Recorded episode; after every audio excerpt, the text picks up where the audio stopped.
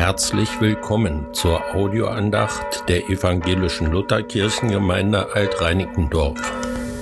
Heute ist der 24. Dezember 2021, Heiligabend. Es spricht unsere Pfarrerin Michaela Markgraf, mit der Harfe begleitet von Helena Janssen.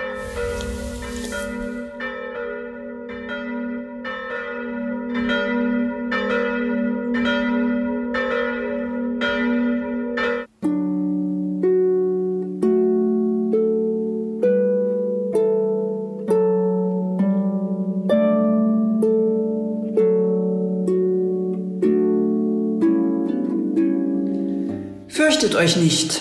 Siehe, ich verkündige euch große Freude, die allem Volk widerfahren wird. Denn euch ist heute der Heiland geboren, welcher ist Christus, der Herr, in der Stadt Davids. Ein Kopf, grad mal so groß wie meine halbe Handfläche. Kleine Fingerchen und Zehen, die sich zusammenziehen, wenn man sie berührt. Ein Kind kann am Anfang nichts sehen, nicht selbst essen, und nicht vor Gefahr davonlaufen. Ein neugeborenes Menschenkind ist komplett von den Menschen um sich herum abhängig.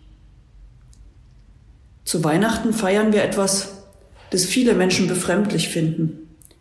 Gott wird Mensch und konzentriert seine ganze Macht und alles, was ihn ausmacht, in einem Menschen. Das Ergebnis ist nicht etwa Superman, sondern ein hilfloses Neugeborenes. Dass Gott so richtig Mensch geworden ist. Ein Skandal. Wie peinlich, sich Gott in Windeln vorzustellen, vor allem in feuchten und gefüllten, stinkenden Windeln. Das zieht doch seine Würde und seine strahlende Reinheit in den Schmutz. Das darf man doch nicht mal denken. Wenn Sie sich Krippen ansehen, dann werden Sie ein Kind in Windeln sehen. Ganz selten jedoch auf dem Arm von Maria oder Josef, geschweige denn an der Brust seiner Mutter. Meist liegt Jesus als Objekt der Anbetung etwas einsam im Zentrum des Ganzen. Schade eigentlich. Gott hat sich ja gerade für das Gegenteil entschieden. Nicht für Einsamkeit und lebensferne Anbetung, wie in der Krippendarstellung, sondern mitten rein ins Gedränge.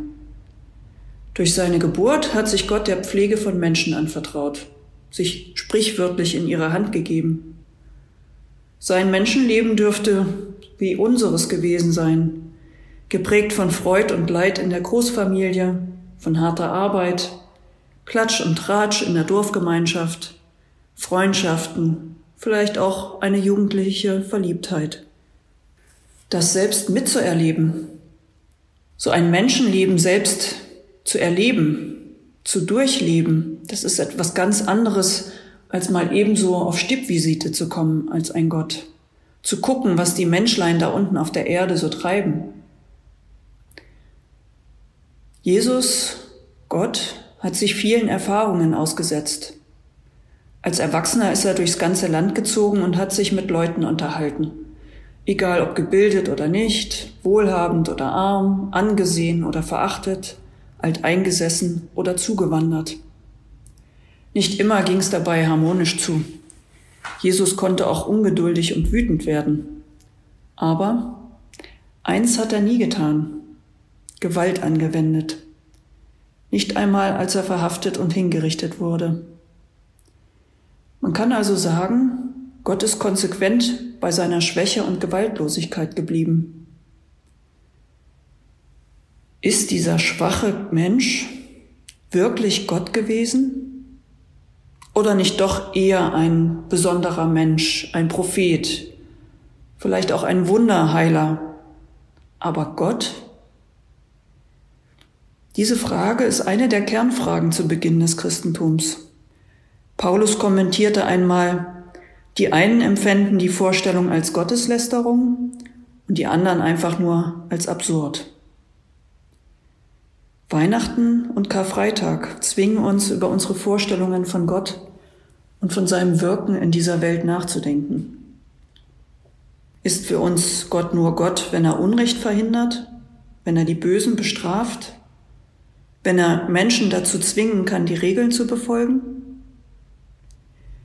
Wenn ich dazu Ja sage, dann kann ich allerlei Ausflüchte erfinden oder ich muss leider zugeben, dass dieser Gott seine Pflichten nicht nachkommt. Was hier in der Welt passiert, spricht dann einfach dagegen, dass es ihn gibt. Wenn ich ehrlich bin, wünsche ich mir oft, dass Gott eingreift, dass er den Gewalttätigen in den Arm fällt, denen die Kinder und Frauen verprügeln, die Männer demütigen und quälen. Von Folter und Krieg fange ich gar nicht erst an. Aber wie sehe denn unser Leben aus, wenn es so wäre? Müssten wir dann nicht in ständiger Angst vor Gott leben?